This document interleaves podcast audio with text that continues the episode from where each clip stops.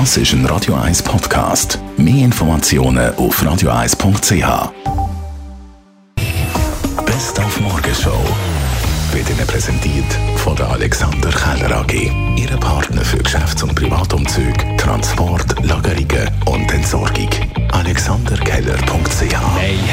Morgen natürlich auch direkt aus der Ukraine berichtet mit unserem Korrespondent vor Ort. Andreas Stein ist übers Wochenende in Lviv im Westen von der Ukraine angekommen. Überraschenderweise äh, ist das Leben in Lviv relativ normal. Es gibt zwar natürlich eine Ausgangssperre ab um 10, aber ansonsten funktionieren Restaurants, Cafés sind offen, Leute, also natürlich auch Flüchtlinge, schlendern durch die Stadt.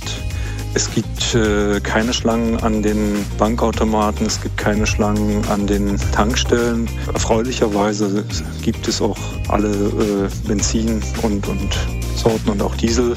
Nach den Bildern der Umgebung von Kiew und auch von Zhytomyr war das eine ziemliche Überraschung für uns.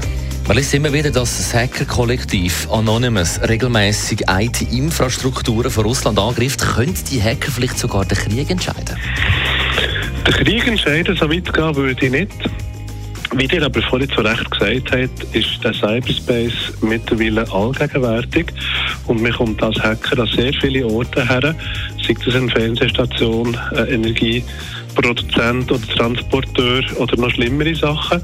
Da kann man sehr, sehr viel Schäden verursachen in diesem Cyberspace und sehr viele Ablenkungsmanöver sind denkbar werden auch gemacht, haben wir auch gesehen. Letztendlich, ob Cyber tatsächlich über ein Kriegsgeschehen entscheiden kann, wage ich noch zu bezweifeln. Schlicht und ergreifend, halt einfach, wenn ein Panzer in eine Stadt einrollt, der rollt der Panzer in die Stadt ein und das ist eine physische Realität. Und wenn man auch das Kriegsmaterial anschaut, ist das teilweise doch recht veraltet, noch nicht einmal connected, also auch nicht hackbar. Also braucht dort schlicht und ergreifend kinetische Energie, für so einen Aggressor können begegnen.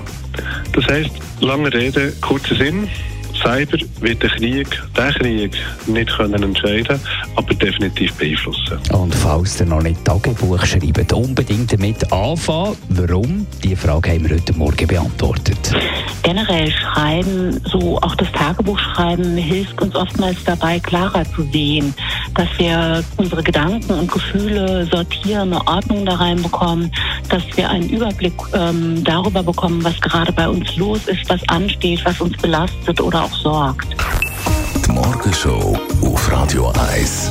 Jeden Tag von 5 bis 10.